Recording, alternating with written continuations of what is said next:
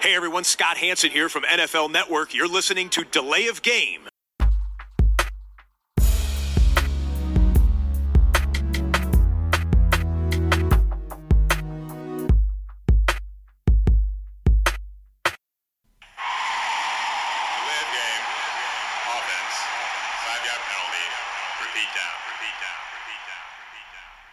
Hallo und willkommen. Hier meldet sich die Layoff Game, der Football Podcast mit Episode 267 am Dienstagabend. Wir marschieren weiter durch die, ja, wie soll ich sagen, äh, die saure Gurkenzeit der Offseason, aber die Kreativität bei die Layoff Game bringt natürlich den nächsten Podcast in, äh, ja, in und auf euer Ohr. Und äh, wer wäre auch dazu besser geeignet als äh, der Meister himself, Christian? Hallo. Grüß dich, Tobi. Zu viel der Ehre.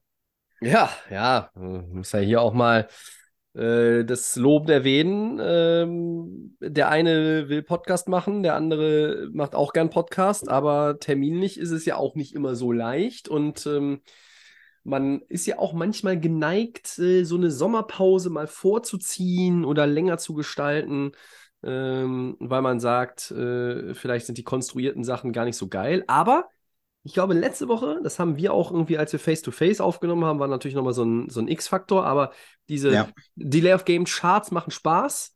Ähm, das ist irgendwie immer ganz, ganz witzig. Wir haben ja auch Reaktionen bekommen. Äh, da wollen wir vielleicht vor der Bierfrage nochmal kurz drauf eingehen. Sehr Äh, gerne. Der Christian kennt ja die äh, Nachricht schon. Fabian hat es mal wieder geschrieben. Äh, und äh, das wollte ich auch nochmal jetzt allen hier zum Durchaus kritisch, geben. ich mich Ja, durch, erinnere. durchaus kritisch. Äh, es gab gefühlt wenig Sachen, schreibt Fabian, die auf der Welt so schwer waren, als den Stempel Franchise Quarterback vom Christian zu bekommen.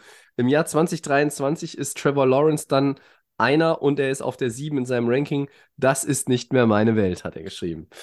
Ja, ja ähm, ich habe dem Fabian auch zurückgeschrieben, äh, stellvertretend äh, für unser Team und gesagt, es wäre schade, wenn wir äh, deswegen jetzt äh, ihn als Hörer verlieren. Er glaubt aber nicht, dass es so weit kommt.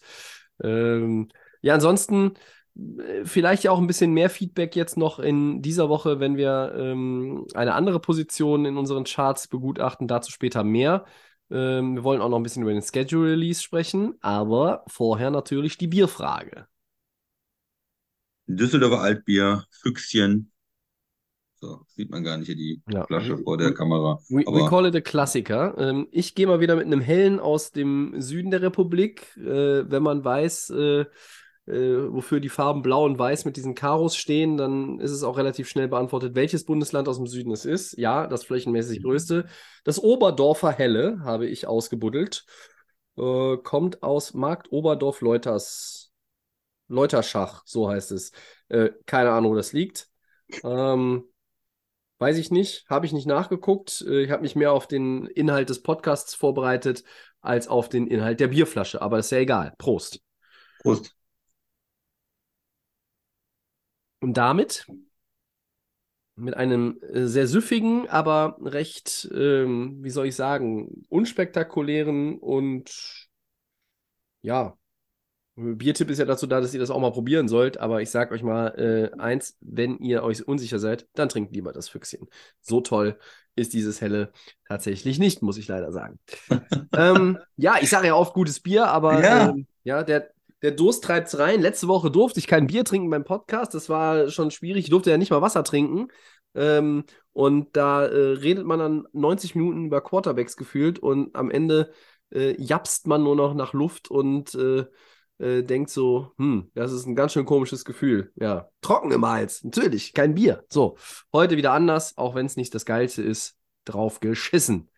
So, Segment 2, Schedule Release, der war ja letzte Woche Mittwoch, glaube ich, aufgenommen. Der war dann in der Nacht Donnerstag auf Freitag. Vorher war schon so ein bisschen das eine oder andere natürlich durchgekommen.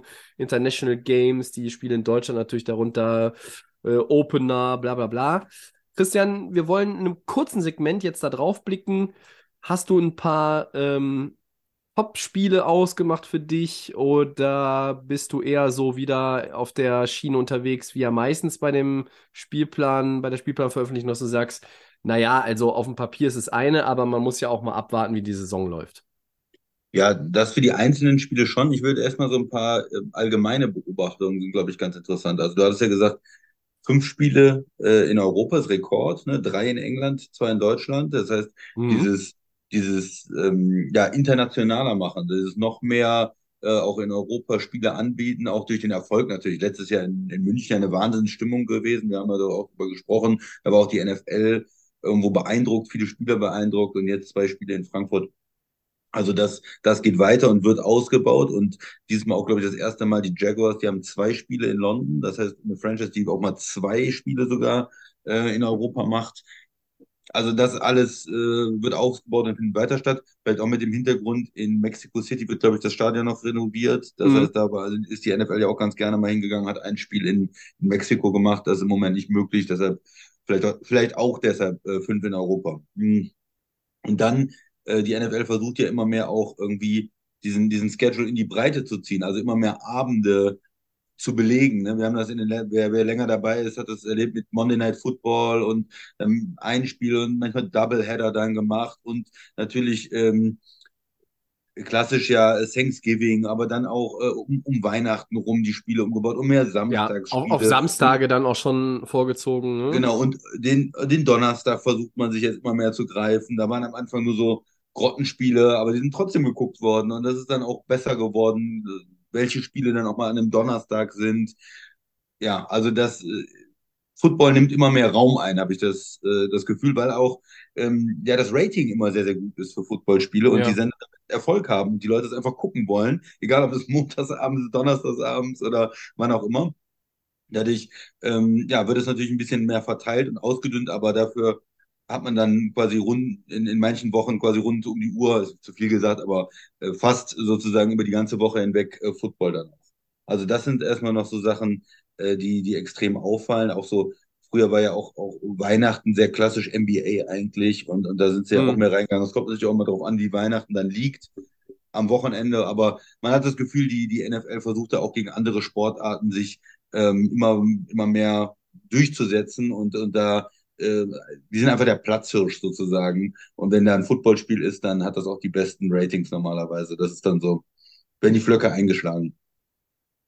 Das stimmt. Ich, Ja, ich und jetzt gibt es zum ersten Mal, also die- vielleicht noch ein Satz dazu, Tobi, sorry. Jetzt Ja. gibt es zum ersten Mal auch ein Black Friday Game, ne? Nach Richtig. Dem, Ja. ja, also auf den, ähm, auf dem Freitag danach. Ja, den, ja. Genau, auf dem Freitag nach Thanksgiving. Äh, jetzt gibt es ja auch äh, das erste reine äh, Playoff-Spiel äh, über, Scre über einen Streaming-Anbieter mit Peacock in den USA, ne?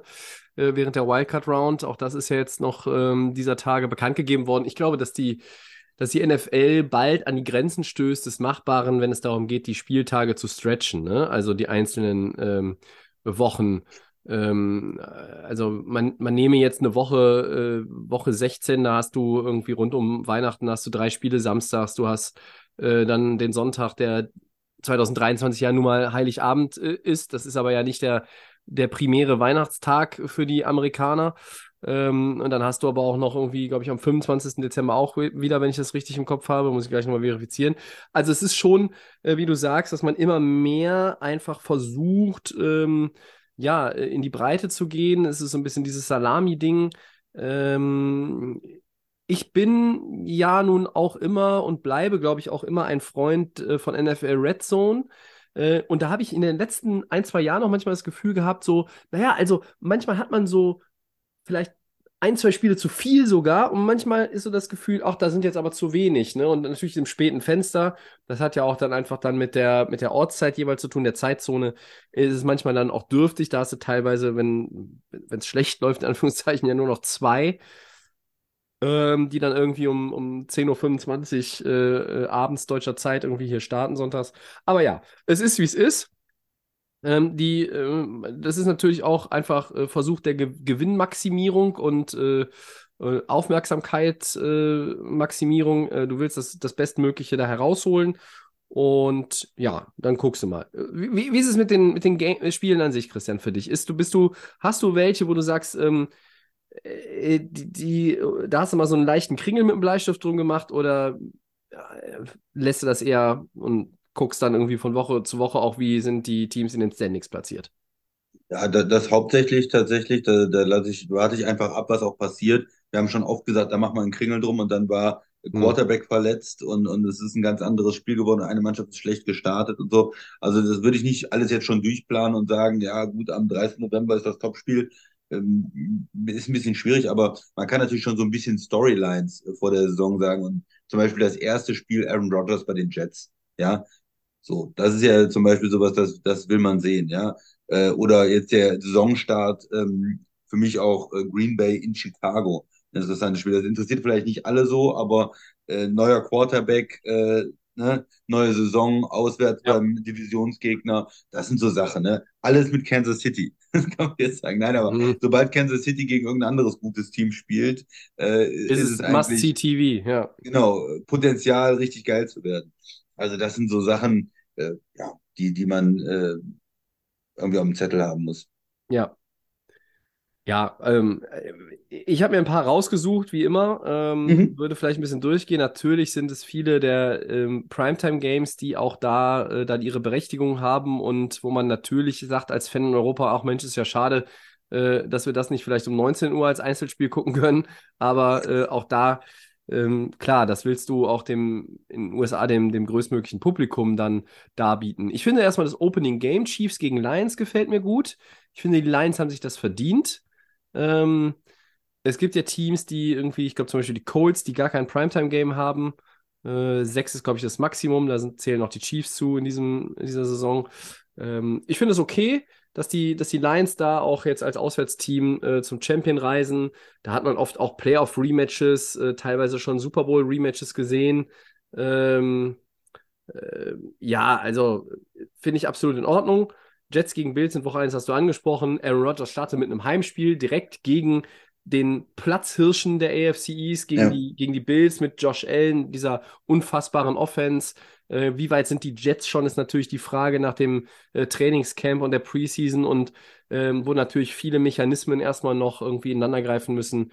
Ähm, ich habe ähm, in, in Woche 4 äh, zum Beispiel 49ers gegen Cowboys Sunday Night Football äh, mir angekreuzt. Das ist ja ein, ich sag mal, so ein Klassiker. Das ist ja so ein bisschen, weiß ich nicht, also äh, wenn man so möchte, Real gegen äh, Barca. Ähm, ja, das sind zwei Teams, die, die sich nicht mögen, die, die viele Schlachten geschlagen haben und jetzt wieder aufeinandertreffen und natürlich auch ähm, 49ers vielleicht noch ein bisschen mehr als Dallas, aber zum Kreis der Favoriten in der NFC gehören.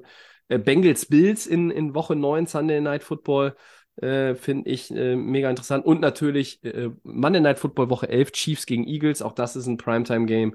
Das ist das Rematch vom Super Bowl. Ähm, und dann habe ich natürlich noch welche rausgesucht, die jetzt nicht unbedingt Primetime-mäßig sind. Woche 2, Bengals Ravens. Da geht es das erste Mal, ist so ein bisschen Clash der, der beiden Top-Quarterbacks in dieser Division. Ne?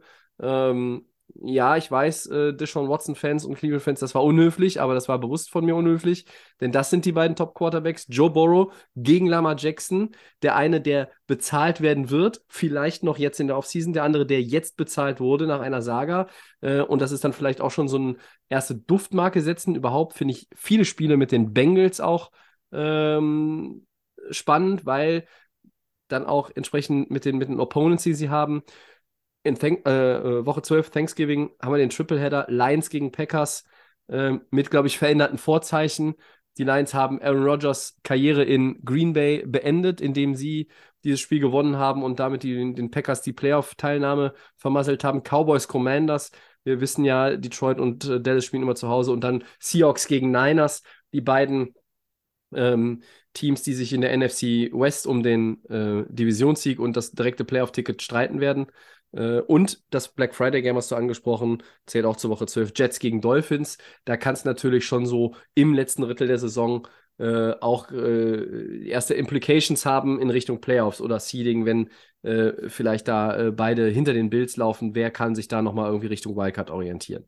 Ähm, Chargers Bills in Woche 16 finde ich auch wieder ein äh, super interessantes Ding. Äh, und in Woche 18 gibt es so ein paar Matchups, die könnten wirklich über was entscheiden. Über die Division, über Wildcard-Spots, über Playoff-Teilnahmen. Ähm, Lions gegen Vikings in Woche 18. Äh, erste Bold Prediction von mir. In diesem Spiel geht es um den Divisionssieg der NFC North, sage ich. Ähm, die wird bis dahin offen sein und die beiden Teams machen das unter sich aus. Chargers Chiefs in Woche 18. Ähm, da glaube ich nicht, dass wir über den Divisionstitel reden, aber äh, mal wieder um, äh, um die Frage, kommen die Chargers in die Playoffs? Und Dolphins gegen Bills könnte natürlich dann auch nochmal äh, knackig werden. Ähm, ebenso wie Jets gegen Patriots. Also äh, da ist eine Menge drin. Es ist ja in Woche 18 sowieso eigentlich auch äh, in der letzten Regular Season Woche gang und gäbe, dass man da äh, Divisionsmatchups hat. Also es ist jede Menge geboten, das ist ja nun mal klar.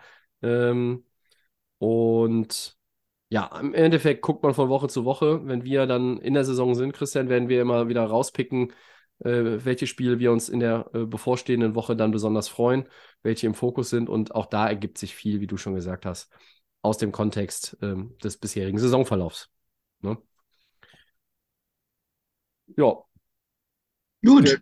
Christian hat so, wenn ich den Blick richtig deute, nichts mehr hinzuzufügen. Ich habe es ja so ein bisschen allgemeiner gehalten. Du hast jetzt ein bisschen mehr auf die Spiele eingegangen. Ist doch, ist doch rund. Dann können wir zum nächsten Punkt übergehen. Ja. Also irgendwie äh, halten wir fest, dass die äh, Spiele mit Chiefs oder Bengals Beteiligung, äh, die, die kann man sich immer ganz gut angucken, könnte man, könnte man sagen. Und Freunde der gepflegten Defensiv, Defensive äh, sollten natürlich auch immer genau gucken, gegen wen die 49ers so spielen. Ähm, da gibt es mutmaßlich weniger Punkte, aber dafür, sage ich mal, mehr Smashmouth Football für die, die es mögen. So, dann machen wir doch einfach Schedule zu und äh, reden das nächste Mal über den Schedule, bevor wir in Woche 1 gehen ähm, im September. Äh, ist noch ein bisschen hin. Äh, und wollen in Segment 3 die Delay of Game Charts zurückholen. Wir haben sie ja letzte Woche äh, wieder aufgelegt und die diskutieren, wir diskutieren dabei unsere individuellen Power Rankings verschiedener Positionen. Letzte Woche waren es die Top 15 Quarterbacks. Heute gehen wir mit der Anzahl der Spieler runter, Christian. Und wir gehen nicht von der Offensive in die Defensive, aber wir gehen natürlich auf eine andere Position. Ich wollte eigentlich dir noch die Top 10 Backup Quarterbacks irgendwie oder Kicker oder Top 10 Panther. Das wäre auch mal was Lustiges, finde ich. Äh, aber nee, wir machen Wide Receiver, haben wir uns überlegt. So. Ähm, Vielleicht willst du noch mal für die, die es letzte Woche nicht gehört haben, kurz erklären, wie wir immer diese Rankings so ein, also wie wir die basteln. Was, worauf achten wir da? Und worauf achten wir vielleicht nicht? Ja, worauf wir nicht achten, wir haben Gehalt jetzt nicht äh, mit einbezogen. Also wir meinen jetzt nicht, äh, wer hat den besten Wert, weil da sind sehr viele ähm, junge Spieler, sehr viele Rookies natürlich dabei, die noch nicht äh, bezahlt werden. Äh, wir haben nicht gesagt, wer hat die beste Karriere insgesamt oder sowas, mhm. ähm, sondern wir haben gesagt, okay, jetzt bei den Quarterbacks, wen, wen würden wir fürs, ähm, unabhängig von dem Team, in dem er spielt, äh, für, für unsere nächste Saison nehmen. Ne? Und da ist jetzt immer die Frage, wie sagt man, ist es nur ein Spiel, würde man vielleicht einen anderen Quarterback nehmen, aber muss schon so ähm, die Saison nehmen und man versucht dann die letzten Jahre, so nicht nur das letzte Jahr, das wird natürlich am meisten gewertet, aber dann auch so ein bisschen so die letzten zwei, drei Jahre zu einer Gesamtbewertung ähm, zu haben, dass man nicht nur sagt, okay, wer waren die, die zehn besten Spieler der letzten Saison, oh, ist vielleicht einfach, aber dann so ein bisschen zu gucken, wen würde man auch jetzt fürs nächste, fürs nächste Jahr in seinem Team haben wollen. So ist es. Ja, kann ich das so, können wir das so stehen lassen? So, so kann man es stehen lassen. Das ist, ist perfekt zusammengefasst und ähm, das verdeutlicht mir auch nochmal, während du gerade so ein bisschen diese Erklärung gedroppt hast, dass äh, wir wahrscheinlich wieder äh, viele Übereinstimmungen haben werden. Ähm, äh, insofern fand ich es etwas leichter als bei den Quarterbacks, weil wenn wir Top 10 machen, für mich waren sieben oder acht eigentlich komplett klar, dass sie in die Top 10 gehören. Ähm, ich habe auch einige äh, draußen, die, äh, wo, wo der ein oder andere unserer Hörerinnen und Hörer äh, beim im weiteren Verlauf dieses Podcasts wahrscheinlich sagt, was, wie könnt ihr denn das machen? Bist du bescheuert? Ähm, ja, aber wir schauen einfach mal und gehen vielleicht äh, wieder von der 10, äh, arbeiten wir uns hoch bis zur 1. Ähm, und ich bin, ja, ich, ich glaube, ich glaube, dass äh, unsere Top 6 sich inhaltlich decken werden, nur die Reihenfolge anders ist. Das schicke ich vielleicht nochmal so ein bisschen voraus, aber ähm, ja, das ist auch für mich dann immer spannend, für den Christian ja genauso. Äh, Christian, wen hast du denn auf der 10? Du darfst äh, eröffnen. Ja, ich hau direkt mal einen raus, den vielleicht nicht jeder äh, in seiner in der Top 10 hat, aber auch ein Spieler, den ich einfach geil finde. Und äh, ist ja auch ein bisschen persönlicher Geschmack. Ähm, Terry McLaurin, den Wide Receiver der Commanders. Und der hat jetzt äh, eigentlich seitdem er in die Liga gekommen ist, ja direkt performt, wie der Max so schön sagen würde. Also der hatte knapp 1000 Yards in seiner ersten Saison, hat jetzt drei Stück hintereinander mit 1000 Yards. Ich gucke ja auch mal ein bisschen, nicht, dass er eine Saison hat, da bin ich nicht so richtig überzeugt. Ich brauche jemanden, der wirklich das schon jetzt über zumindest zwei, drei Jahre gezeigt hat. Und er hat jetzt eigentlich alle vier Jahre, die er in der Liga ist, er äh, macht die meisten Spiele. Äh, er hat jetzt drei Saisons über 1000 Yards, insgesamt mehr als 1000 Yards im Schnitt. Hatte letzte Saison äh, fast 1200. Äh, er hat die Touchdowns dazu, 21, seit er in der Liga ist. Und vor allen Dingen in dem Umfeld Commanders. Das gibt für mich ein, ein dickes Ausrufezeichen, Sonderpunkt. einen Sonderpunkt sozusagen, ja. weil ähm, Commanders haben äh, in den letzten Jahren da wenig Ta äh, Talent gehabt, verschiedenste Quarterbacks gespielt, äh, ob es ein Ja. Wentz ist oder ein Heineke oder äh, ja, wen sie da alles hatten. Also das war ja keine stabile Quarterback-Situation, kein Franchise-Quarterback. Er hat nicht mit Mahomes oder Rogers oder sowas gespielt, sondern es war äh, schwierig. Er ist klar da der beste Mann in der Offense, der beste Receiver und ähm, die Defense fokussiert sich auch auf ihn. Also das ist für mich äh, ein Spieler und den würde ich auch nehmen, weil er hat ja sogar noch Upside. Er kann vielleicht noch besser werden, wenn das Quarterback äh, Quarterback-Position ein bisschen besser ist, dass dann, äh, dass er dann auch mal 1500 Yards hat oder so. Mhm. Und äh, er ist jetzt bezahlt worden. Haben wir auch drüber gesprochen, glaube ich, im Podcast mal. Ne? Mhm. Und das ist bei mir die Nummer 10. Tobi, ist er Ja. bei dir drin? Ist ein, bitte? Ist er bei dir drin? Ja, ich, ich spoiler jetzt quasi mal schon den Rest meiner Top 10 und sage, er ist bei mir nicht drin. Äh, aber er ist äh, einer, den ich auf dem Zettel habe. Ich habe mir auch hier wieder erstmal Namen aufgeschrieben, Kringel um die gemacht, die auf jeden Fall Top 10 sind und bei mir rein müssen. Und dann äh, habe ich überlegt und dann habe ich ausgesiebt. Und äh, es fiel mir schwer, ähm, sage ich mal, äh, die Plätze von sieben bis zehn äh, zu belegen, so wie ich sie belegt habe, und dann zu überlegen, wen lässt man raus. Weil da sind halt Leute, die eigentlich, da kann man argumentieren, dass die Top 10 sind. Und das Argument, was du bringst, ist wieder eins, was mich nachdenken lässt, warum habe ich ihn eigentlich nicht drin? Denn ja, er spielt bei den Commanders und äh, das ist ja schon schwierig, da irgendwie was auf die Reihe zu bekommen äh, an persönlichen Stats. Im Endeffekt geht es äh, immer darum, dass halt das Team irgendwie am bestmöglichen aussieht, aber ähm, in Washington war es halt irgendwie nicht möglich, als Team gut auszusehen in den letzten Jahren. Ähm, da konnte man auch irgendwie als Fan oder Dauerkarteninhaber vielleicht sagen, okay, ähm, wir erfreuen uns eher an dem einen oder anderen Spieler an sich, als dass wir das gesamte Team irgendwie abfeiern können. McLaurin ist ein, ist ein super starker Receiver. Ich hatte ihn auf dem Zettel. Er ist bei mir ähm, irgendwo im Bereich der äh, Plätze 11 bis 15 angesiedelt. Ähm, die habe ich jetzt mir nicht genau aufgeschrieben vom, Ja. von der Hackordnung her, äh, aber ich kann verstehen, ähm, dass du ihn reingenommen hast. Meine Z 10 äh, spielt in Miami. Äh, Waddle. nee, ist nicht, ist nicht der Kleine, es ist der Große, es ist Jalen Waddle, genau. Ja. Äh, Jalen Waddle ist meine, meine 10, ist vielleicht auch für viele ein, äh, ein Pick hier, wo man sagt, ähm, ist ein bisschen überraschend, weil ähm, ja, nachher vielleicht nochmal dazu, wenn, wenn ihr dann äh, mitbekommen habt oder euch zusammenreimen könnt, wer bei mir nicht drin ist. Ähm, aber er hat letztes Jahr äh, 1356 Yards und das Ganze mit nur 75 gefangenen äh, Bällen. Ne? Also er hatte über 18 Yards äh, ähm, pro Catch und 8 Touchdowns. Er bildet mit Tyreek Hill äh, das beste Tandem oder hat das beste Tandem der letzten Saison gebildet. Und da muss man, darf man ja auch nicht vergessen, Waddle und Hill hatten nicht die ganze Zeit Tour. Auch sie haben dann noch mit äh, anderen Quarterbacks gespielt. Das ist auch keine leichte Situation gewesen. Äh, grundsätzlich irgendwo besser als die von McLaurin. Ähm, aber Jalen Waddle hat mir sehr, sehr gut gefallen. Man kann immer auch argumentieren, oder ich würde sogar jetzt argumentieren wollen, naja, wenn Tyreek Hill nicht da wäre, wäre er eigentlich der klare Nummer 1 und Go-To-Receiver in diesem Team. Ob er dann bessere Stats hätte, kann man auch drüber diskutieren, weil dann würde er vielleicht auch häufiger gedoppelt werden. Ähm, so ist er einfach in der Lage, gegen den zweitbesten Corner in vielen Situationen zu spielen äh, und dann natürlich mit dem eine Runde Schlitten zu fahren. Also von daher, ähm, ich glaube aber auch bei Jalen Waddle so ein bisschen, und das, das gilt noch für den einen oder anderen Receiver in meiner, in meinen, äh, meiner Top 10, the best is yet to come. Ja, also ähm, da ist noch mehr möglich und äh, die Weiterentwicklung äh, wenn man, wenn man Receiver sich anguckt, wir werden auch noch über einen sprechen, der äh, trägt so ein lilafarbenes Trikot, der ist relativ weit oben in unserem Ranking. Ähm, da siehst du das ja auch. Der hat eingeschlagen wie eine Rakete und Weiß hat, nicht, wer das sein soll. weiß nicht. Keine Ahnung. Ja, der, Aber ist bestimmt nicht drin. der Packers-Fan hat ihn wahrscheinlich vergessen.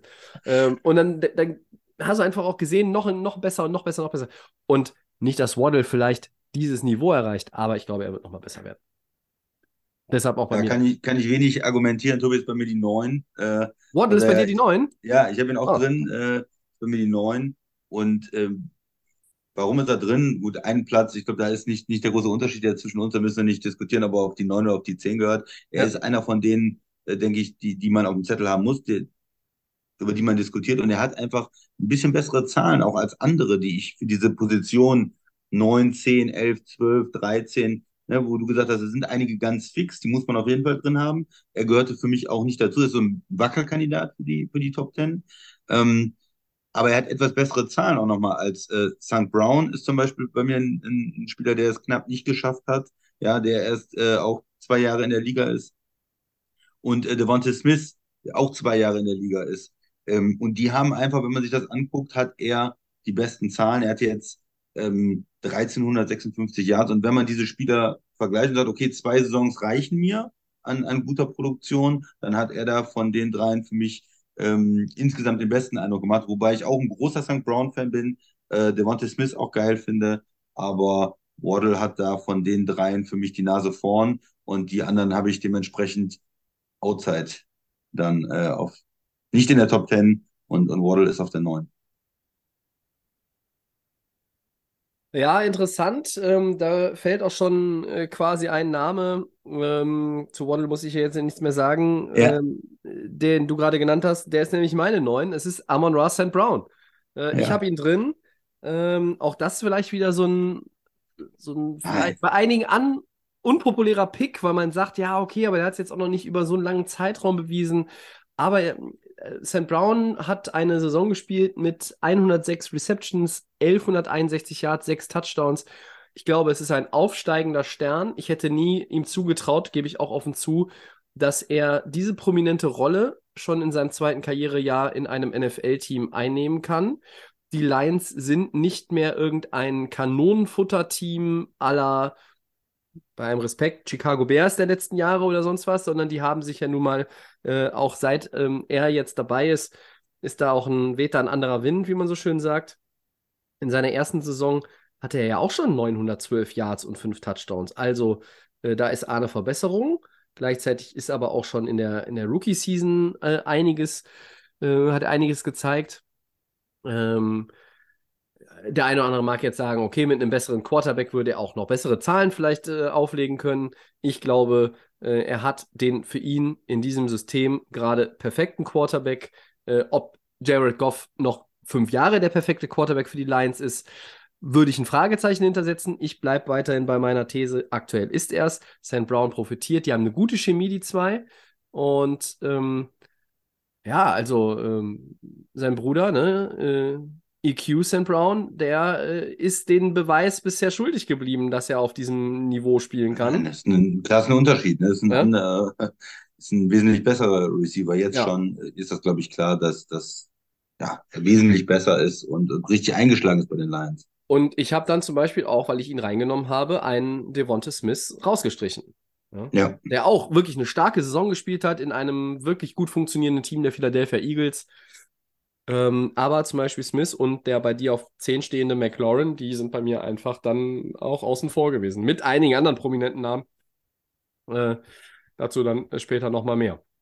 So, jetzt muss ich wieder vorlegen. Und wie du von, willst. von, von Brown äh, komme ich zu Brown, denn AJ Brown ist bei mir auf Position 8. Übrigens sind für mich jetzt die acht sind gesetzt, also neun Acht und sind zehn gesetzt? war ein bisschen Fragezeichen und wir haben einen, einen gleich und einen unterschiedlich, okay. Das ist dann so für mich in einem Niveau ähm, auch mit, mit äh, 11, 12, 13 vielleicht. Aber jetzt ab acht äh, ist gesetzt für mich. Ja, du hast AJ Brown. Mhm. Ja, ähm, ja, ich habe AJ Brown, ähm, dem ich äh, nur attestieren kann, dass er nach diesem Trade ja auch richtig aufgeblüht ist. Ähm, ich habe mich so ein bisschen, ich, ich, ich fand ihn in Tennessee ja schon gut, also so äh, vielversprechende Ansätze gezeigt, auch ähm, ein paar, ja, ein paar Phasen in der Saison gehabt, wo es mal äh, krass nach oben ging in Tennessee für ihn, so von seinen Zahlen her, dann wieder so ein bisschen, so ein bisschen wieder in den Sinkflug gegangen ist. Ähm, gut, es war auch Ryan Tannehill und dann war ich aber auch kritisch, naja, wie gut ist denn Jalen Hurts? Jetzt geht er dahin.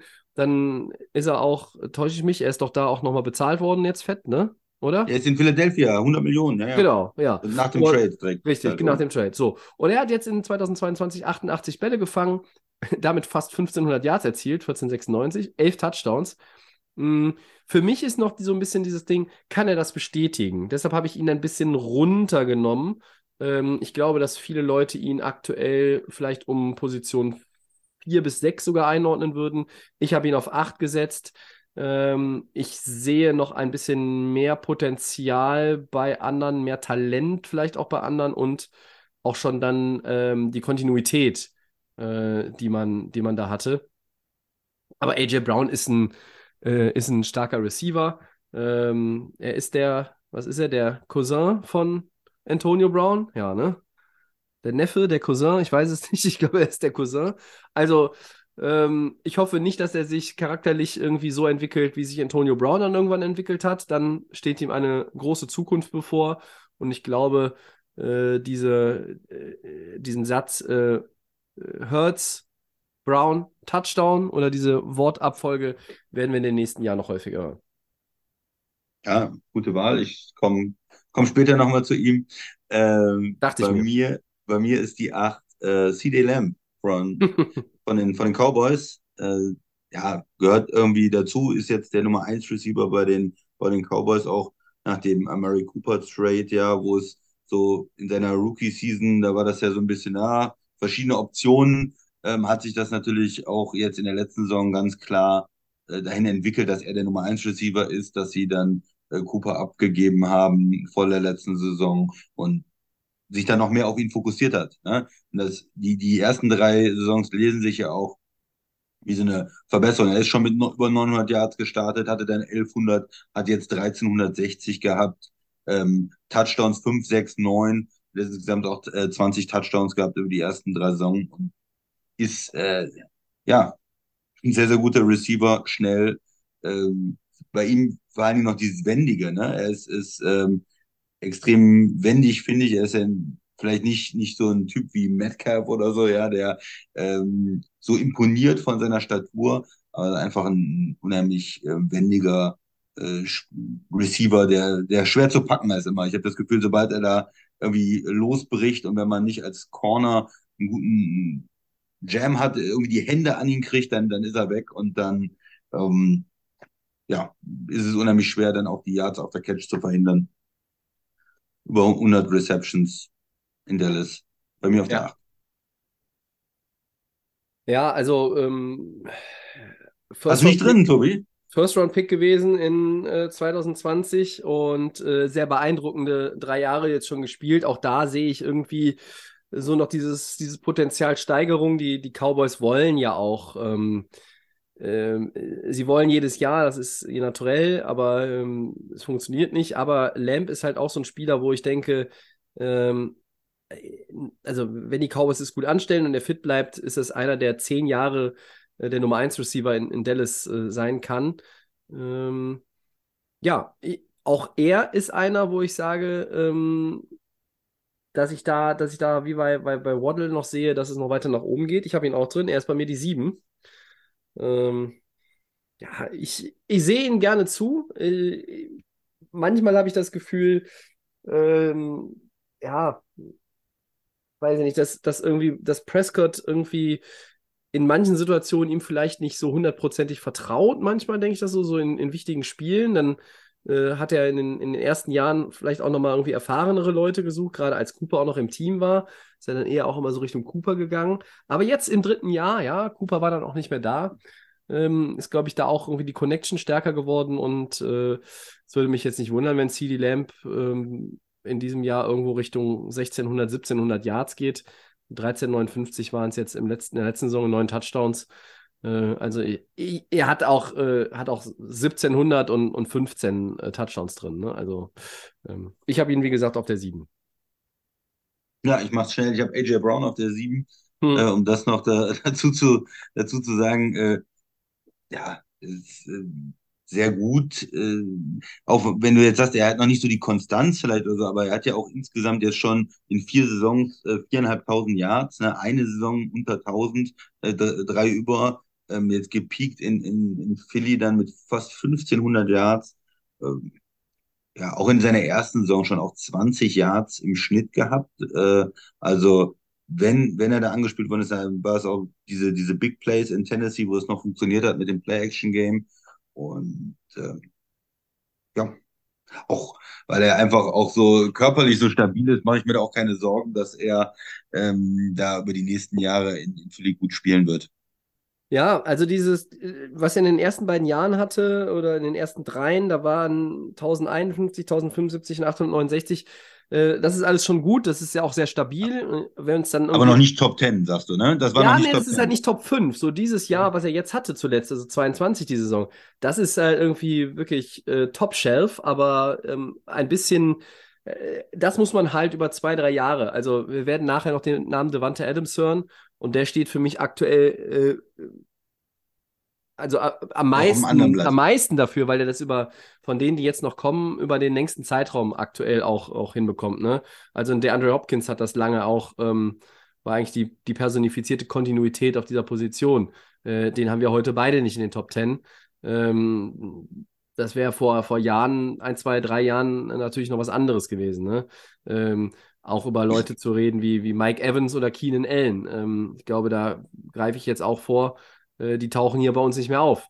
Ähm, Richtig, ja. und, und vielleicht um kurz was zu Hopkins zu sagen. Ich hatte ihn überlegt für die 10 noch um so, ja, ja und der immer noch und Vergangenheit und so, aber wenn man sich jetzt die letzten, und es ist halt nicht nur ein Jahr, es sind dann zwei Jahre jetzt schon, ne? Ja, die anderen um, haben ihn auch dem Rang abgelaufen. Also, die, die, nicht, die nicht mehr so, so gut waren in Arizona äh, mit, mit Verletzungen oder Sperren und du hast jetzt klar, du hattest äh, vorher ähm, vier Saisons über 1000 Yards, aber jetzt halt auch zwei Saisons, die letzten, ähm, wo du weit weg warst von 1000 Yards. Und dann, ja, ja dich da äh, ganz oben, da braucht, braucht man erstmal wieder was, um sich zu beweisen, dass man da oben drin ist. Man kann auch gucken, ähm, natürlich auch ähm, Yards per Game. Äh, da war er immer noch ganz gut. Quarterback-Situation in Arizona und so, aber insgesamt hat es für mich dann auch nicht gereicht. ja. ja. Ja, also ähm, Brown und Lamb äh, auf 7 und 8, beziehungsweise 8 und 7. Genau. Soll ich die 6 machen direkt? Ist, ja, ich bin, also jetzt geht es ja, nur, ja nur noch darum, wer, wer ist auf welchem Platz. Also die 6 ja. sind auch jetzt wieder alle gleich, die wir haben. Die. Sind, ja, und das ist der Mann aus Cincinnati bei mir, die 6. Chase, Chase, der Nummer 1 mhm. Receiver ähm, in, in, in Cincinnati. Das ist auch wieder so eine Sache was soll man da groß sagen? Also er hat jetzt 1000 Yards, hat aber nur zwölf Spiele gemacht äh, in, der, in der letzten Saison. Das heißt, das müsste man, muss man ja noch ein bisschen, bisschen höher anrechnen. Ähm, in, der, in der ersten Saison schon 1400, 1455 gehabt. Und äh, ja, von daher ist er direkt als Nummer 1 Receiver äh, da gedraftet worden und hat auch alles erfüllt, was man sich in Cincinnati, glaube ich, von ihm versprochen hat, äh, Tobi, oder? Also das ist jetzt ähm, ja. eine Erfolgsgeschichte auch mit, mit Burrow zusammen als Nummer 1 Receiver. Und äh, ja, so, wenn er fit ist und, und spielt, dann äh, läuft's. Man muss nicht kein Freund davon sein, das hochzurechnen, ne? Aber wenn du halt sagst, er hat zwölf Spiele gehabt, so, also ähm, kannst ja nochmal ein Drittel draufpacken, der Einfachheit halber, nicht 17 sagen, sondern 16. Ähm, wenn du nochmal, also äh, habe ich ein Drittel gesagt? Ja, 300, ein Drittel, 1400 so, noch was. Dann, dann kannst du, ja genau, dann kannst du wahrscheinlich bei 14, kommst du bei 1400 raus und hast vielleicht auch da wieder 12, 13 Touchdowns, dann wäre es eine Saison gewesen, wo du sagst, naja, das hat er kaum irgendwie nachgelassen. So hat er ein paar Spiele verpasst. Ähm, übrigens bei mir ist er auf der, auf der 5, äh, Jammer Chase. Äh, weil ich ihn vom Talent äh, finde ich ihn einfach en enorm und deshalb habe ich ihn in die Top 5 gepackt. Ja, er hat also eigentlich Potenzial Richtung, ne? die, die Richtung 2-1. Ne? Also äh, da, da ist eine Menge möglich. Und auch da haben wir noch längst nicht das Beste gesehen. Ähm, ich glaube, dass wir, ja, also Chase und noch einer, der bei mir in den Top 5 ist. Da traue ich sogar, also den traue ich noch mehr zu. Und den anderen, vielleicht etwas arrivierten, älteren, erfahreneren Receivern, egal wie man sie beschreiben will, Ähm, da geht es halt wieder auch eher Richtung Kontinuität. Ich glaube, dass da alle schon ihren, vielleicht ihre Peak-Season äh, auch irgendwo hatten. Aber das, äh, ja, also immer noch irgendwie in dieser Gruppe mitzu, mitzuschwimmen, ist, klingt so fast schon äh, zu wenig, aber weiter dazu zu gehören, sich in dieser Gruppe zu behaupten, in der Spitzengruppe, da gehört schon einiges zu. Und Chase für mich, ähm, äh, an dem werden wir äh, als neutrale Football-Fans auch noch wirklich viele, viel Freude haben. Und äh, Cincinnati-Fans ähm, werden werden hoffen, dass sie dieses Duo äh, möglichst lange sehen. Und das ist, wird ja auch im Interesse der Franchise sein, äh, Burrow zu bezahlen, dann irgendwann Chase bezahlen zu können äh, und dass die beiden äh, im, im Passing-Game der, ja, das, das Duo sind, äh, auf das sich die Defenses dieser Welt einstellen müssen. Ja. So, jetzt müsste ich verraten, wen ich auf 6 habe, ne? Den hast du höher. Aber ich weiß nicht, wie hoch du den hast. Also auf, bei mir auf 6 ist der von Dix. Ähm, der, ja, äh, Christian winkt schon, ich weiß, was das heißt. Bei mir auf der 5. Ja, bei Christian auf der 5. Äh, Dix hatte 108 Bälle gefangen, 14,29, 11 Touchdowns, äh, wirklich gut. Ähm, mit fünf Saisons jetzt mittlerweile, die es bei ihm sind, wo er mehr als 1000 Yards äh, hat, fünf Saisons in Folge. Ähm, warum habe ich ihn hinter Chase einsortiert, der ein paar Spiele verpasst hat und so? Ähm, ich habe bei Dix. Das möchte ich auch gerne wissen, Tobi. Ja, ich habe bei Dix äh, aktuell so ein bisschen äh, auch die, die Frage nach dem. Nach der. Oh, es klingt. Ist, ja, doch, ich muss es so sagen. Äh, so ein bisschen nach, der, nach dieser Teamfähigkeit. Ja, dieses Gezeter und noch wieder und dann geht man, räumt man den Spind aus und geht direkt nach Hause. Äh, und man ist dann unzufrieden, dass ein der Quarterback Bälle da vielleicht. gefangen, Diva-mäßig oder was? Ja, oder so wenig ja, Bälle ja. bekommen. Also Ja, das ist ein, das ist ein Faktor, den, den sehe ich bei eigentlich ähm, allen in den, in den Top 6, 7, den sehe ich so nicht, dass das irgendwie ein Problem ist. Ähm, und den sehe ich aber bei Dix und ich finde, ich finde vom, vom Pure Talent her musste ich halt Chase über Dix setzen. Weil ich denke, dass wenn Chase so viele Jahre wie Dix gespielt hat, also wie Dix bisher gespielt hat, wenn Chase irgendwann auf diese Anzahl von Saisons dann kommt, dann äh, werden wir, wird kein Weg daran vorbeiführen zu sagen, dass Chase in diesem Tick besser ist. Das ist einfach meine Meinung. Das ist auch so ein bisschen, so ein bisschen Gefühl, ähm, aber deshalb habe ich ihn auf 5. Und also Chase auf 5 und Dix auf 6. Und du hast es andersrum. Genau. Jetzt mal bringe ich das Argument äh, für Dix. Viele haben vielleicht das Gefühl, ja, der, im ersten Jahr in Buffalo, ja, da war der richtig geil, aber jetzt hm, war auch vielleicht nicht mehr so, oder ein bisschen auf dem absteigenden Ast oder schon ein bisschen älter. Ich meine, der ist immer noch erst 29 und er hatte letzte Saison 1400 Yards und 11 Ja. Touchdowns. Der hatte Ja. am meisten, äh, diese Saison war die mit den meisten Touchdowns in seiner Karriere. Das heißt, nicht irgendwie absteigend oder irgendwas. Der hatte jetzt in den drei Saisons in Buffalo 8, 10 und 11 Touchdowns. Äh, in, in den Receiving Yards 1500, über 1200 und über 1400. Das ist konstant über drei Jahre auf absolutem hohem Niveau. Jedes Jahr über 100 Receptions. Ähm, also was er da in Buffalo spielt, ist Top 5 in der Liga einfach für mich. Und er ist dann, damit gehört er auch in die Top 5 rein. Chase, wahnsinnig talentiert, hatte zwei gute Jahre jetzt, aber da muss er noch äh, ein bisschen mehr bringen, finde ich, damit, damit ich ihn vor, vor Dick setze. Ähm, verletzungsfrei noch zwei, drei Jahre spielen, ja, dann kann er das erreichen. Mit zwei, drei Jahren, mit 1500 Yards kommt er da sicherlich auch äh, vor. Aber im Moment, wenn man sich das ansieht, mit Dix vielleicht, man hatte so ein bisschen das Gefühl, auch weil Buffalo letzte Saison dann vielleicht doch nicht so und nicht in den Super Bowl gekommen ist. Und, aber an seinen Zahlen gibt es nichts zu, zu rütteln. Ja, die Zahlen sind 13 das eine Yards und deshalb hätte ich ihn, ich hätte ihn auf 5 eigentlich gesetzt, äh, wegen der Zahlen und, und, und auch dieser Konstanz. Aber äh, dann kam, glaube ich, auch genau, was, was du gerade gesagt hast, dieser Eindruck, ähm, dass Buffalo irgendwie wieder gescheitert ist. Und dann fiel mir auch ein, ja, und hinterher war er dann so, so, so ein bisschen da am, am Meckern und unzufrieden, und hat das auch wirklich zum Ausdruck gebracht. Und da habe ich dann auch gedacht, ah, komm, also ähm, hier ist es wirklich auch eine Gefühlssache zwischen 5 und 6 und deshalb habe ich Chase einen höher genommen. Ja. Aber nochmal so von den Fakten, ne? Er hatte äh, Re- Receptions, äh, Position 4 in der Liga, Yards, Position 5, Touchdowns, Position 3 mit 11 Touchdowns und also er ist da überall in den Top 5.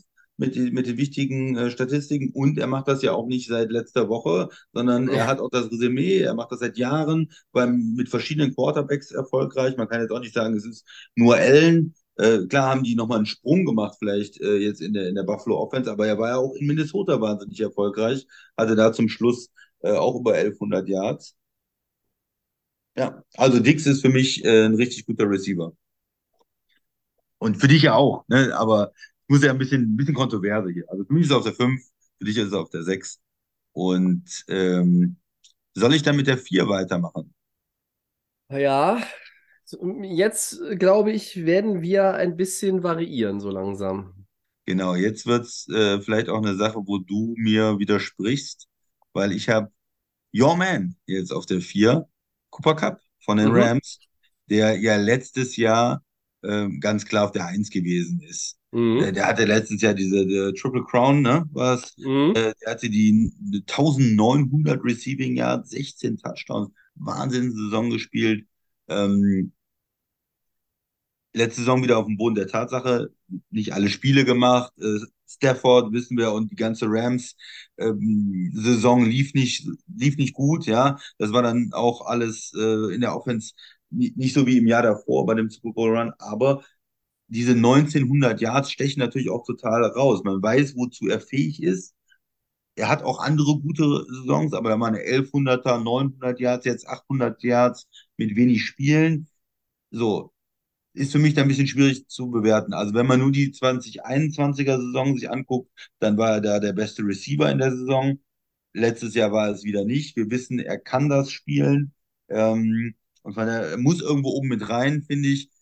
War Ja. schwierig einzuordnen. Ich habe ihn jetzt auf die vier getan, weil ich bei den anderen dreien da drüber, und das ist ja jetzt, Cooper Cup ist ein wahnsinnig guter Receiver, aber da noch ein bisschen mehr Konstanz habe einfach und mir sicher bin, dass die anderen drei dann vielleicht ähm, noch konstantere Leistung bringen. Obwohl, wie gesagt, die Saison in 2021 Wahnsinn war. Ja, das ist dieses Monsterjahr gewesen. Du hast es angesprochen. Und das ist dann auch ein bisschen der Benefit, den man ihm gibt, äh, warum er nach einer Saison, wo er halt neun Spiele gemacht hat, ähm, dann auch irgendwie dann noch in diesen Top 4 mit drin ist, ja. Ähm, 812 Yards und sechs Touchdowns in neun Spielen. Auch da mal wieder, sei mal wieder so vorsichtig hochgerechnet, ja. Da bist du bei, für 17 Spiele bist du, kommst du irgendwo auch bei, sagen wir mal, 1450, vielleicht 1500 Yards raus. Äh, bei 11, 12 Touchdowns, wenn du noch ein Multi-Game-Touchdown-Game äh, hast, äh, also Multi-Touchdown-Game drin hast, ja, dann äh, sind es vielleicht auch da wieder 13, 14. Das ist nicht das Monsterjahr von 21, aber da hätte jeder von uns gesagt, äh, ja, also er hat es absolut bestätigt. An diese anderen Zahlen kann man nicht zwangsläufig herankommen. Ähm, aber das hat nun mal nicht funktioniert. Aber du hast in diesen neun Spielen gesehen, er ist dieses, er ist das Herz dieser Offense. Ja, äh, mehr als Matthew Stafford. Und ähm, das hast du, das hast du einfach gesehen. Äh, und er wäre auf dem Weg gewesen, um dieses Jahr zu bestätigen. Und deshalb gehört er in die Top 4. Äh, er ist bei mir nicht auf der 4, er ist bei mir auf der 3. Ähm, es ist hart, äh, dafür einen der anderen, die jetzt noch kommen, auf die 4 hinter Cooper Cup zu setzen.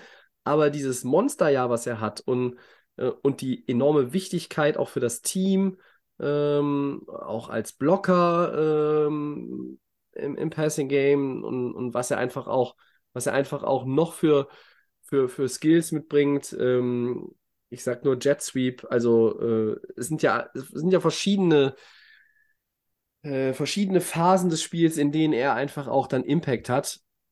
Deshalb habe ich ihn dann doch auf die 3 gesetzt, weil es mir auch ein bisschen zu tief vorkam, wenn ich ihn von 1 auf 4 runterstufe.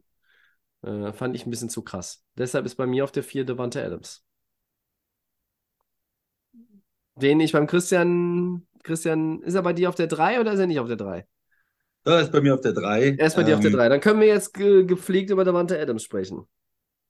Ja, auch über, über Devante Adams haben wir ja schon oft gesprochen. Ähm, hat mit Aaron Rodgers zusammengespielt äh, zwischen 2014 und 2021 in Green Bay. Hat, äh, ist am Anfang langsam in die Karriere gestartet, wie viele da in Green Bay, die Receiver, die mir erst mit in der Offense mit Rogers so klarkommen. Da waren ja auch ein paar andere gute Receiver ähm, in den, in den 2010er Jahren in Green Bay und er hat sich aber immer weiterentwickelt und diese, Ja. ähm, er ist ja nicht der allerschnellste Receiver, äh, auch nicht der allergrößte oder muskulöseste wie die andere, aber er ist einfach ähm, diese, diese Möglichkeit, Platz zu kreieren, den Corner in eine falsche Richtung zu, zu schicken, die, diese Technik des Wide Receivers, mit dem Kopf zu arbeiten, ein Fake zu machen, die Füße, der Release, diese ganzen, diese ganzen Kleinigkeiten, wie man, wie man auch den Corner ähm, sagt, ah, das ist, äh, ah, der macht jetzt bestimmt einen, äh, eine Bewegung nach außen. Nee, ah, dann ist er innen.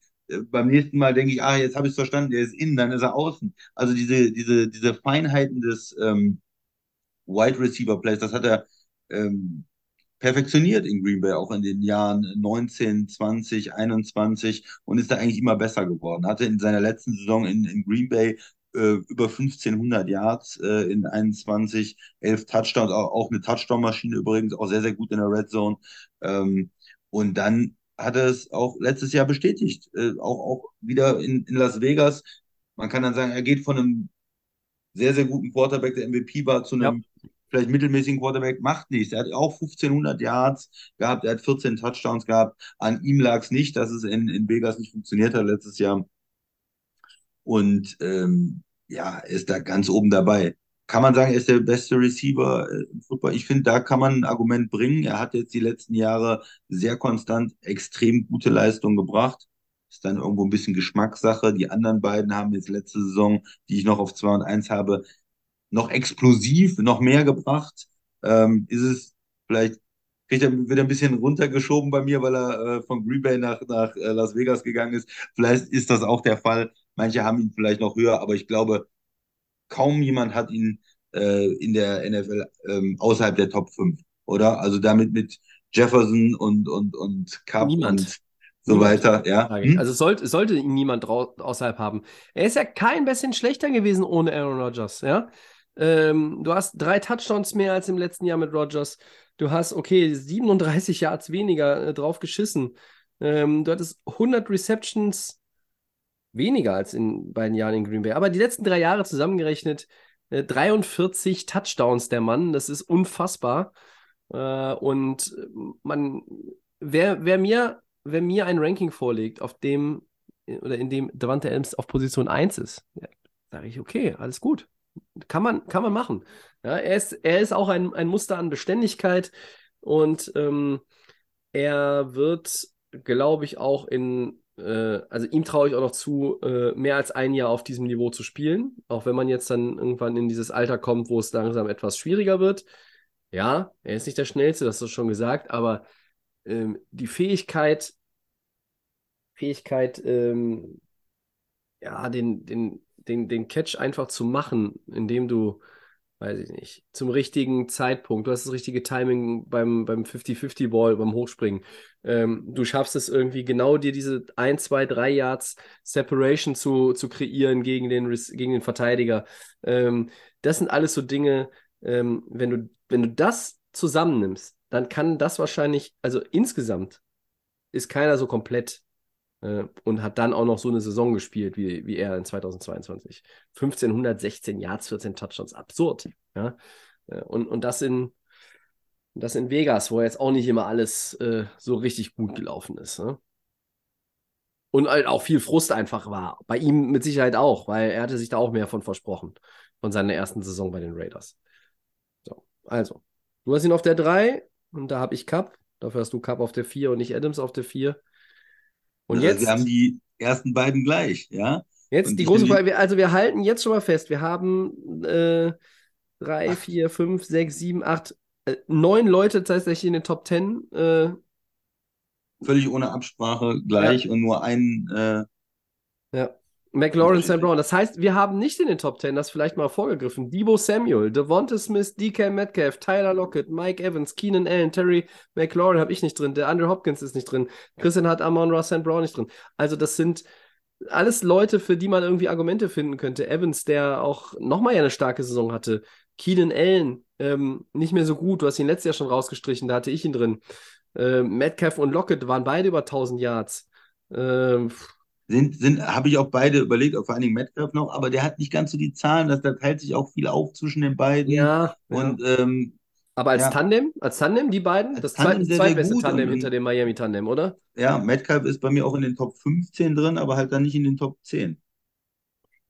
Ja, Olave ist zum Beispiel auch noch ein interessanter Receiver, den du, glaube ich, noch nicht genannt hast. ja, Jetzt, um nochmal jemanden zu nennen, den man auch zumindest in den Top 20 hat und der da auch äh, vielleicht noch in ein, zwei Jahren mit reinkommen kann in die Top 10. Aber jetzt meine Nummer zwei und ich denke, du wirst den auch auf der zwei haben. Ähm, Tyreek Hill, ja. Ich war äh, super impressed, ja. Ich war also wirklich, ähm, ich hätte es nicht gedacht, dass das so gut funktioniert in, in Miami. Dass er wechselt von Kansas City, von Patrick Mahomes, von Andy Reid, von dieser Offense in Kansas City. Okay, dass er auch 1000 Yards hat und dass es vielleicht auch der Nummer 1 Receiver in Miami oder so. Aber dass er so einschlägt, dass er 119 Receptions hat, dass er 1700 Yards, äh, über 1700 Yards holt, sieben Touchdowns. Dass er also alles, was er in Kansas City gemacht hat, nochmal einen draufsetzt. ja. Ähm, das hätte ich nicht gedacht. Und wenn du da in so eine, ja, zum anderen Team gehst und die Offense wird auf einmal spektakulär und äh, nochmal deutlich, deutlich besser, dann liegt das ja auch an ihm. Da muss man ihm ja auch ähm, ja, den Res- Respekt dafür zollen, ja, dass er die Miami Offense mit seiner Ankunft nochmal auf ein ganz anderes Niveau gehoben hat, auf dieses spektakuläre Niveau. Und warum? Weil er einfach so schnell ist. Das ist einfach in der NFL auch Ja. so. Wenn du so extremen Speed hast und so gut bist wie er, dann ist das einfach schwer zu verteidigen. Dann muss er gedoppelt werden. Dann hat, dann ist aber wieder Waddle da. Den haben wir auch in den Top Ten. Und dann ist die Offense auf einmal extrem schwer zu verteidigen. Und jederzeit muss man ihn im Auge haben. Die Defense muss sich immer darauf fo- fokussieren. Safety muss immer noch da sein. Und sonst geht's, Mhm. äh, geht's ins Auge. Und ja, also nach diesem Wechsel äh, aus der Kansas City Offense, ähm, als nicht mehr ganz junger Spieler, ja, 29, dann zum neuen Team zu kommen und direkt so einzuschlagen, hat mich ähm, ja ein Stück weit begeistert. waren diese zwei ähm, Top-Receiver, die letztes Jahr gewechselt haben, Adams und Hill. Und, und einfach Hill hatte nochmal die bessere Saison. Ähm, hat insgesamt auch schon, äh, was sind das, 5000 Yard-Saisons in, in Mhm. seiner Karriere. Also, Ja, fünfmal, war sogar- beeindruckt, fünfmal in sieben Saisons sogar über 1100, ne? Also nicht Ja. äh, immer so, so, Nicht so knapp, ja. knapp gecrackt, sondern äh, dieses Duo hat, alleine dieses Duo, die haben zusammen 3066 Yards in die Statistikbücher äh, gezimmert. Das ist ja, das ist ja völlig Banane eigentlich, wenn du halt auch noch bedenkst, dass der Stammquarterback nicht die ganze Saison da war. Wo wäre das hingegangen? Wo hätte das sein Ende gefunden? Bei mir ist Tyreek Hill, by the way, auch auf der 2. Ähm, es ist, es ist imponierend, aber letztlich nach der Saison, die der Kollege auf der 1 äh, hat und was der halt irgendwie noch offenbar ja immer noch für Upside mitbringt, ist es dann auch für mich ein No-Brainer, muss ich ganz ehrlich sagen. Habe ich nicht lange überlegt. Da habe ich, ich habe meine Liste von oben angefangen und habe gesagt, so, das ist die 1, zack. Äh, aber Hill ist dann auch die klare Nummer 2. Da gibt es auch nichts zu diskutieren für mich ähm, äh, oder nichts zu überlegen, wenn ich hier meine Liste gemacht habe. Das ist ein unfassbarer Typ und Tyreek Hill haftet, glaube ich, bei vielen Football-Fans und auch Football-Journalisten so ein bisschen einen, einen Makel an, dass er so ein bisschen, er gilt so ein bisschen als durchgeknallter Vogel, äh, der auch mal so diesen Hang hat zu der ein oder anderen unüberlegten Aktion. Ähm, da gab es auch mal irgendwie was mit häuslicher Gewalt vor ein paar Jahren, so Anschuldigungen und so weiter und so fort. Also, äh, das ist eine, naja, es ist, es ist eine schillernde Figur unter den Receivern, nochmal besonders schillernd, der, der vielleicht auch so ein bisschen manchmal, ja, er, er gilt vielleicht manchmal als schwierig, aber was man, das kann man alles so stehen lassen. Was man aber bei Tyreek Hill oft vergisst, wie sehr sich dieser Typ jedes Jahr den Arsch aufreißt. In jedem Training, in jedem Camp. Der ist da. Der hat immer Bock. Der, der, der, der, der haut sich rein. Das ist.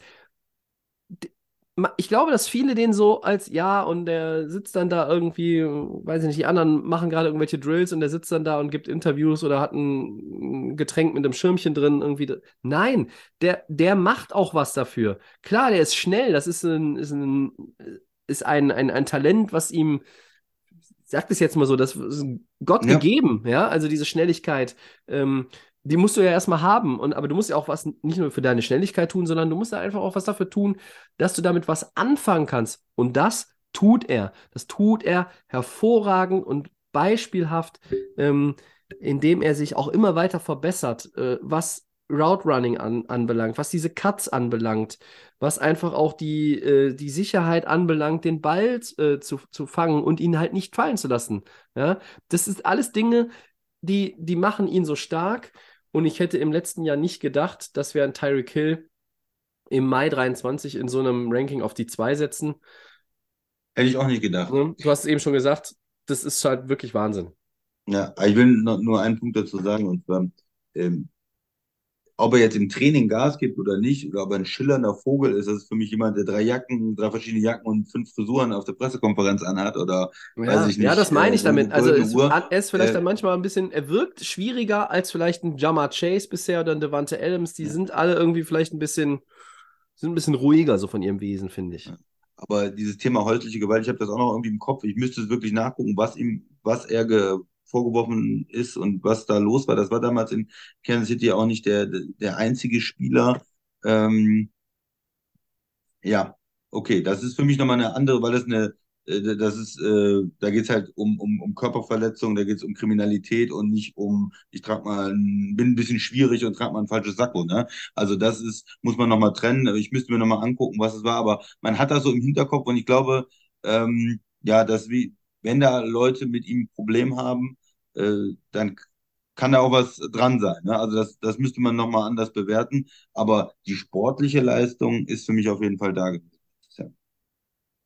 Ja, ja, also ähm, ich wollte das jetzt hier äh, nur noch mal so ein bisschen, das habe ich jetzt nur als, äh, als Punkt angeführt, um, um, um darzulegen, ähm, dass er halt nicht immer so, er ist nicht so, sag ich mal, skandalfrei beziehungsweise frei von negativen Schlagzeilen wie halt andere ähm, in der Liga und der Großteil der Liga, Gott sei Dank. Äh, da ist immer mal so das eine oder andere gewesen. Ähm, und das ist auch etwas, was ihm, glaube ich, manchmal so in der Wahrnehmung des einen oder anderen, das meinte ich, damit anheftet. Aber man vergisst dann vielleicht auch darüber, wie sehr er sich den Arsch aufreißt, um das zu schaffen, was er, was er geschafft hat auf dem Spielfeld. Und meine, wir bewerten lieber das, was auf dem Spielfeld passiert, als das, was irgendwie irgendwo in Privathaushalten passiert. Ähm, wir haben uns da äh, immer unsere, äh, immer unsere Meinung zu solchen Fällen ja auch kundgetan in den letzten mittlerweile sechs Jahren äh, dieses Podcasts, aber ähm, soll auch alles nichts entschuldigen. Aber Ja, Hill ist. ich möchte Hill das mal, Tobi, Verurteilung wegen häuslicher Gewalt. Verurteilung. Das ist nicht Verurteilung. nur Vorwerfung, Verurteilung. Ja, es, es war sogar war Verurteilung. Ja, da war doch, war doch irgendwas mit, mit äh, irgendwie, äh, äh, irgendwie äh, hier physisch gegenüber irgendwie Kind und da war auch schon was im, im College und äh, also da war ja einiges, ne? Auch ein bisschen Kontroverse Ja. beim Draft, ne? Äh, Wobei seitdem hm, Untersuchung, Kindesmissbrauch, ja, ja, ja. Und Also- beim, und, und, und viele Dinge, die hat College und dann beim, beim, beim Combine auch irgendwie das eine oder andere nicht gemacht und auch das, das war auch da schon alles irgendwie so ein bisschen. Und dann, er war ein Fünftrunden-Pick, ja. Er ist, er ist kein, äh, ähm, kein First-Rounder, wie, wie viele andere, die wir jetzt hier, oder Second-Rounder, die wir jetzt hier heute in den Top 10 hatten. Also, schwieriger Charakter äh, ist das eine, vielleicht auch als Footballspieler. Dann diese Vergangenheit, ähm, immer mal wieder mit dem Gesetz in Konflikt, formulieren wir es, formulieren wir es so. Äh, aber äh, das ist halt schon etwas, was dann, was dann, oder woran viele bei ihm denken, aber was halt dann untergeht, und das ist halt nochmal zu, um das jetzt klarzustellen, darum ging es mir, was halt schon deswegen vielleicht einfach auch ein bisschen untergeht, wie sehr er arbeitet. Also diese Stelligkeit hat er, aber das ist, reicht ja nicht alleine. Du musst auch was dafür tun, so ein guter Receiver in der NFL über so viele Jahre zu sein. Und das macht er. Ja, gehen wir mal zur Nummer eins dann über, die wir beide, glaube ich, haben. Justin Jefferson von den Vikings, du hast am Anfang gesagt, mit dem Lila. Ähm, ja, ich habe natürlich So, ich habe ich hab Alan Lazar auf der Eins, Entschuldigung. Ja, ja. Ich hatte natürlich versucht, auch Argumente dagegen zu finden, mir Mhm. äh, für Devante Adams oder es irgendwie anders zu drehen und zu wenden.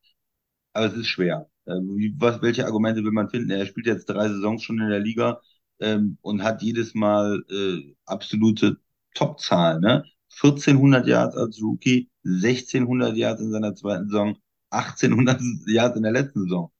Hm, wo will man da ansetzen? Er, er macht die Spiele, er ist nicht verletzt, er, er performt, äh, er hat die Touchdowns dazu, 25 Touchdowns auch in den drei Jahren.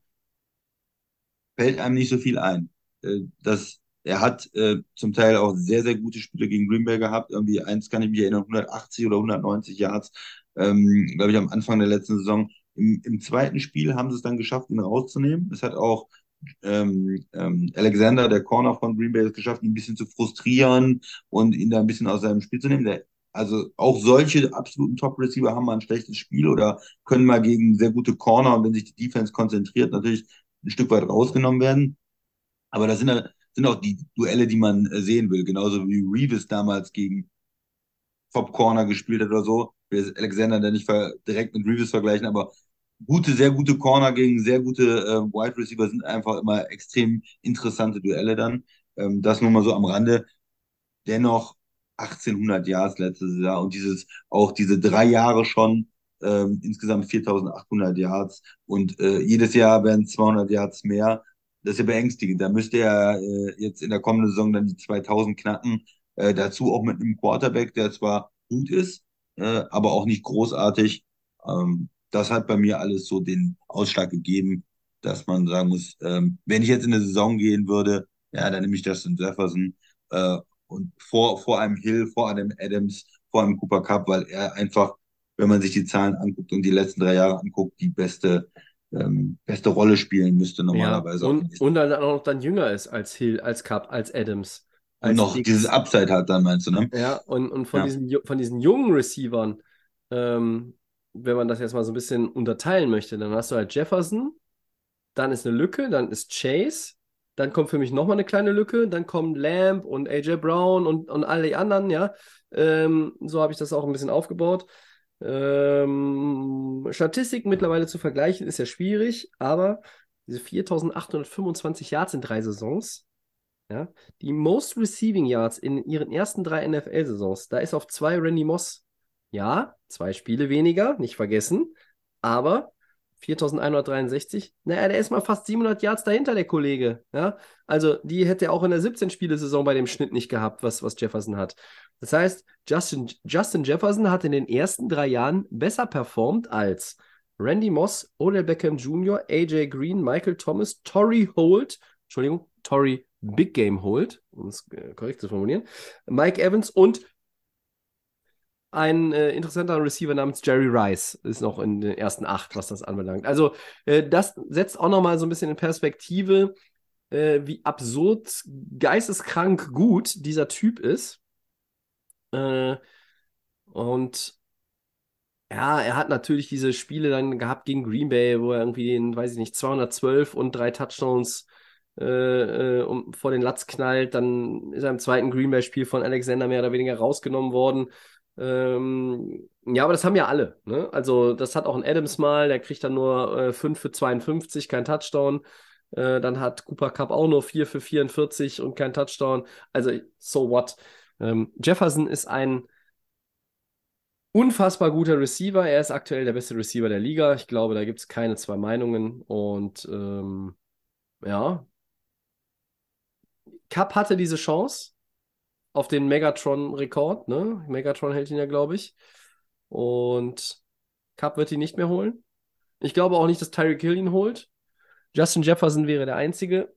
Und vielleicht irgendwann Jammer Chase. Aber aktuell eigentlich nur Jefferson, dem ich zutrauen würde, tatsächlich mal 2000 Receiving Yards äh, aufzu aufzulegen. Ja. Christian äh, recherchiert gerade noch, sehe ich irgendwie. Guckt was nach. Ja, ich, ich habe ja die ganze Zeit auch immer mal auf äh, Stats geguckt von den verschiedenen, von den verschiedenen Receivern. Ähm, nein, nur weil du das jetzt äh, nochmal so in den historischen Kontext äh, gesetzt hast, habe ich da auch nochmal äh, drüber geguckt, ob das auch, ob das auch soweit stimmt, äh, was du gesagt hast. Ähm, was soll ja, das denn heißen? Sachen... Was soll das denn heißen? Natürlich stimmt das. Ja. ja. Alles gut, alles gut, alles gut. Manchmal vergisst man ja auch Sachen. Ach so. Also ja. ich in dem Fall, ja. Äh, hm. Ich, ich habe tatsächlich die äh, halbe Strafakte von Tyreek Hill vergessen, wie ich eben feststellen musste, aber anderes Thema. Genau. Ähm, ja, äh, gut, dann haben wir tatsächlich neun Leute in den Top Ten gleich. Ähm, das, ich mag jetzt den einen oder anderen belustigen, den einen oder anderen enttäuschen, aber es ist, wie es ist. Und ähm, äh, ja, fühlt euch frei, die Top 10 Receiver eurer Wahl äh, doch mal im Ranking an uns zu schicken. Hm, nachher gibt es nochmal wie üblich die Adressen, äh, wo ihr das machen könnt, äh, bei Facebook, bei Twitter und bei Instagram.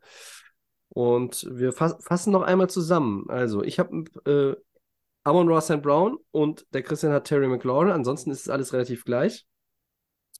Ich habe auf der 10 Jalen Waddle. Den hat der Christian auf der 9. Er hat McLaurin auf der 10. Ich habe auf der 9 Amon Ross St. Brown. Ja, der Christian nicht drin. So. Auf der 8 Christian mit CD Lamb. Ich habe AJ Brown. Auf der 7 ist es genau umgedreht. Da ist bei mir Lamb und bei ihm AJ Brown. Gleiches gilt für die 6 und die 5. Bei mir ist die 6 Stefan Dix und die 5 Jama Chase. Beim Christian ist die 6 Chase und die 5 Dix. 3 und 4 sind auch gleich, nur halt einmal rumgedreht. Ähm, ich habe die äh, Nummer 4 mit Devante Adams besetzt und Christian mit Cooper Cup. Beim Christian ist Devante Adams entsprechend die 3 und bei mir ist es Cooper Cup. Und 2 und 1 sind gleich. Wir haben beide Tyreek Hill auf der 2, den Cheetah und Justin Jefferson, den Gritty Man auf der 1. Nächste Woche gibt es eine andere Position. Schauen wir mal, was wir vor der Sommerpause alles noch so unterbringen in unseren Charts. Running Back vielleicht. Running Back. Gibt es noch Komm. zehn Running Backs in der NFL? Gibt es noch so viele? Oder spielen ja. die meisten Teams schon ohne Running Back, weil sie die nicht mehr bezahlen wollen und die ja. alle so schlecht sind und so früh verletzt und. Lass doch Left Tackle machen, oder? Left Tackle hatten wir, ja. ja wir, hatten, wir hatten auch schon mal Edge Rusher. Ich, Backup Quarterback ist, finde ich, immer noch eine reizvolle Aufgabe. Oh no. Okay. Christian, Four Downs? Ja, gerne. Soll ich anfangen? Gerne.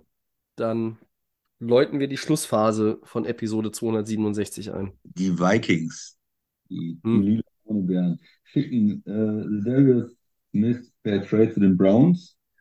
Zwei fünfte Runden Picks gehen von Cleveland nach Minnesota und gleichzeitig geht dann mit ähm, Smith noch ein Sechstrunden- und ein Siebtrunden-Pick wieder zurück. Guter Move, Tobi. Ja, irgendwie dann schon, ne? weil für alle Beteiligten. Smith wollte nach einer Saison unbedingt wieder weg aus Minnesota. Ja? Äh, Wunsch erfüllt. Die Browns haben einen Pass-Rusher gesucht, den sie auf die andere Seite zu, äh, von Miles Garrett stellen können. Äh, auch das ist, hat geklappt. Und die Vikings wollen keinen unzufriedenen Spieler und Capspace sparen. Also, äh, wer hat da verloren? Keiner. Der Preis ist in Ordnung. Das ist nun mal aber auch das Ding. Du willst den Spieler jetzt dann auch irgendwie transferieren, weil du, weil du sagst, okay, ähm, das, das ist jetzt hier, führt jetzt hier nirgendwo mehr hin. Und ähm, ich hat ja ein gutes Jahr gespielt in Minnesota, ne? 10 Sacks, 15 Tackle for Loss, 24 Quarterback-Hits.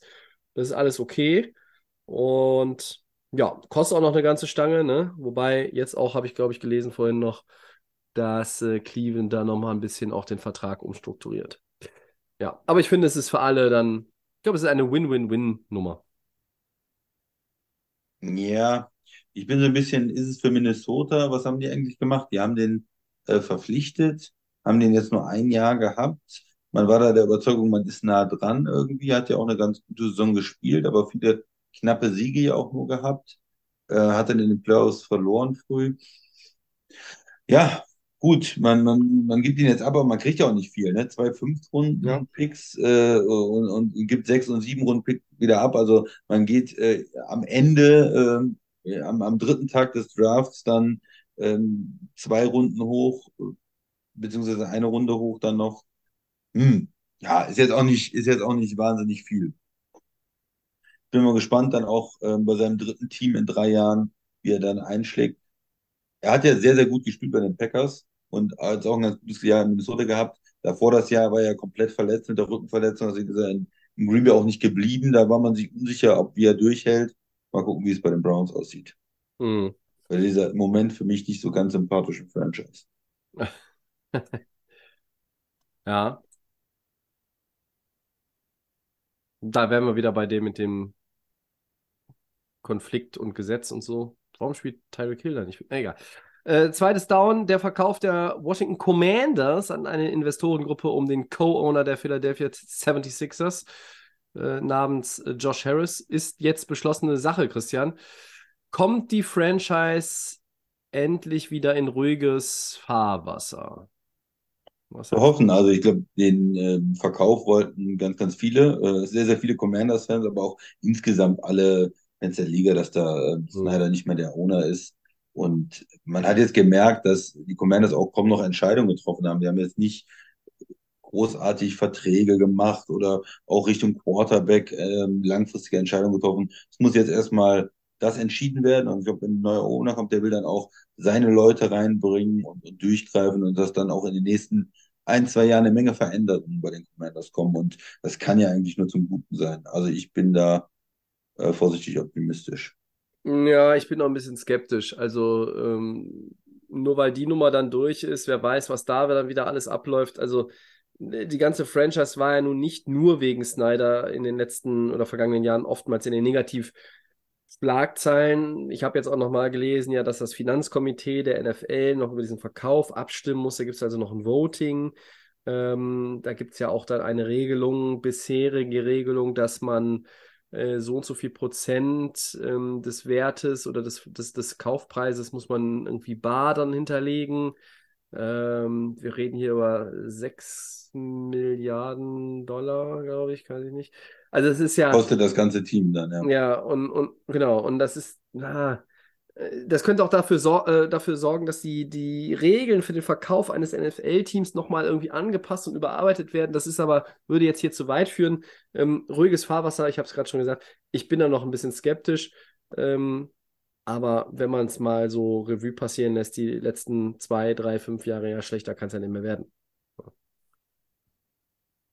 Drittes Down. Ja, drittes Down einmal entfernen. So. Quarterback Matt Ryan wird zur neuen Saison TV-Experte bei CBS, sagt aber zugleich, dass seine Karriere noch nicht offiziell vorbei ist. Obi, wie passt das denn zusammen? Ja, das ist relativ einfach erklärt, weil ähm, Matt Ryan diese Saison noch ein bisschen Dollares von den Indianapolis Colts erhält.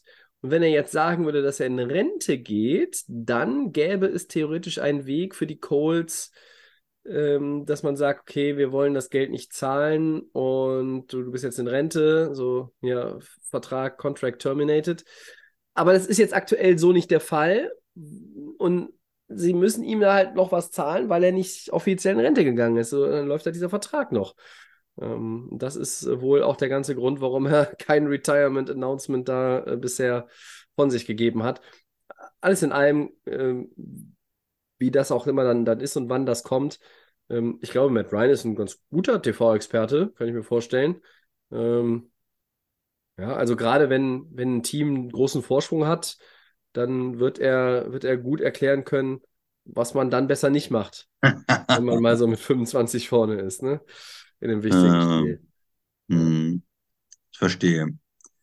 Ja, also der Mann, der irgendwie 294 Millionen Dollar in seiner Karriere kassiert hat. Ja. Das ist auf jeden Fall das, was ich hier sehe als, ja. äh, als Earnings. Ja, will die 300 der muss jetzt, Das ist ein ganz klarer Fall.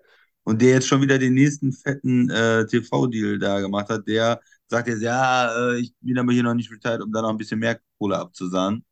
Ja, sehr sympathisch. Ähm, ja. ja, nee, wenn das für ihn, ja, gut, wenn das so ist, dann ist es so. Ähm, ich meine, vielleicht, äh, er war doch schon letztes Jahr offiziell retired, oder? Keine Ahnung. Keine Ahnung, keine Ahnung. Aber irgendwie habe ich so das Gefühl, dass heute wieder die, die Moralkarte hier häufig irgendwie äh, äh, äh kommt. Also wir hatten sie bei Tyreek Hill, haben sie jetzt irgendwie auch schon wieder. Also du hast ja recht. Äh, man könnte auch einfach sagen, ich gehe in Rente, weil, also äh, mal weitergesponnen, wenn er jetzt ein Jahr im, im Boost sitzt, wer holt ihn denn dann noch als Quarterback wieder? Also, ja, niemand. Ja, raus. Äh, Gaga. Hätte, ja. ja. Ja, okay, komm. Geschenkt. Viertes und letztes Down. Christian, wie geht's denn mit Delvin Cook weiter? Zwischen Trade-Entlassung und Verbleib des Runningbacks bei den Vikings schien oder scheint alles möglich. Was ist deine Einschätzung? Ich vermute eigentlich, dass er da bleibt äh, in, in Minnesota, weil für mich macht es nicht so viel Sinn. Wo, wo, wo steuert die Franchise eigentlich hin? Also man behält, man macht keinen kompletten Rebuild, man behält ja auch Cousins, äh, man gibt aber Smith als, als Pass-Rusher ab.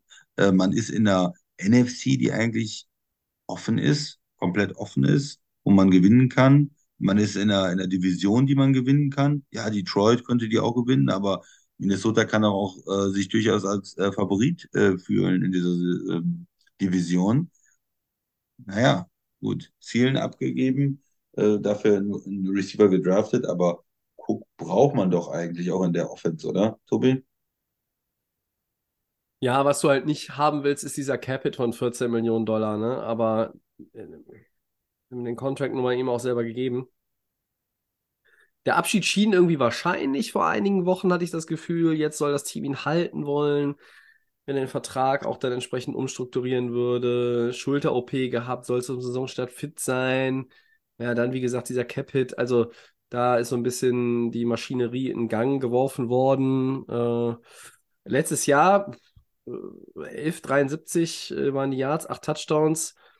Mm, ja, also mein, meine Tendenz ist auch irgendwie, dass er, dass er bleibt. Ob jetzt so mit dem Deal und der Struktur des Vertrages oder ob nochmal angepasst. Aber ich kann mir nicht vorstellen, dass sie ihn entlassen oder traden. Sehe ich nicht. Sehe ich nicht. Okay, Was ich aber sehe, ist, dass wir für heute durch sind und äh, an dieser Stelle Danke sagen für Episode 267 und dass äh, ihr euch sie reingezogen habt. Äh, vielen Dank auch an den Christian. Ja, oh, hier, hör mal, hier. sehr gerne. Ah, hier werden, hier werden äh, Symbole äh, der Dankbarkeit geschickt. Das ist ja fantastico. Also, ähm, habt ihr alles nicht gesehen, wollen wir aber jetzt auch unter den Teppich kehren und äh, sagen, ja, diese Episode wie auch alle anderen könnt ihr euch natürlich reinziehen und downloaden via SoundCloud oder über Apple Podcasts oder bei Spotify. At Delay NFL. Da könnt ihr uns bei Facebook und Twitter schreiben. Vielleicht auch mal eure Top 10 der Wide Receiver. Finden wir sicher ganz spannend. At Delay of Game unterstrich Podcast. Das ist dann äh, die Adresse bei Instagram. Und wir sind nächste Woche wieder für euch da mit Episode 268. Bis dahin wünschen wir euch eine schöne Woche. Vielleicht ja eine kurze Woche und ein langes Wochenende mit dem Feiertag und etwaigem Brückentag oder auch nicht. Wir sind für heute raus. Macht es gut. Ciao.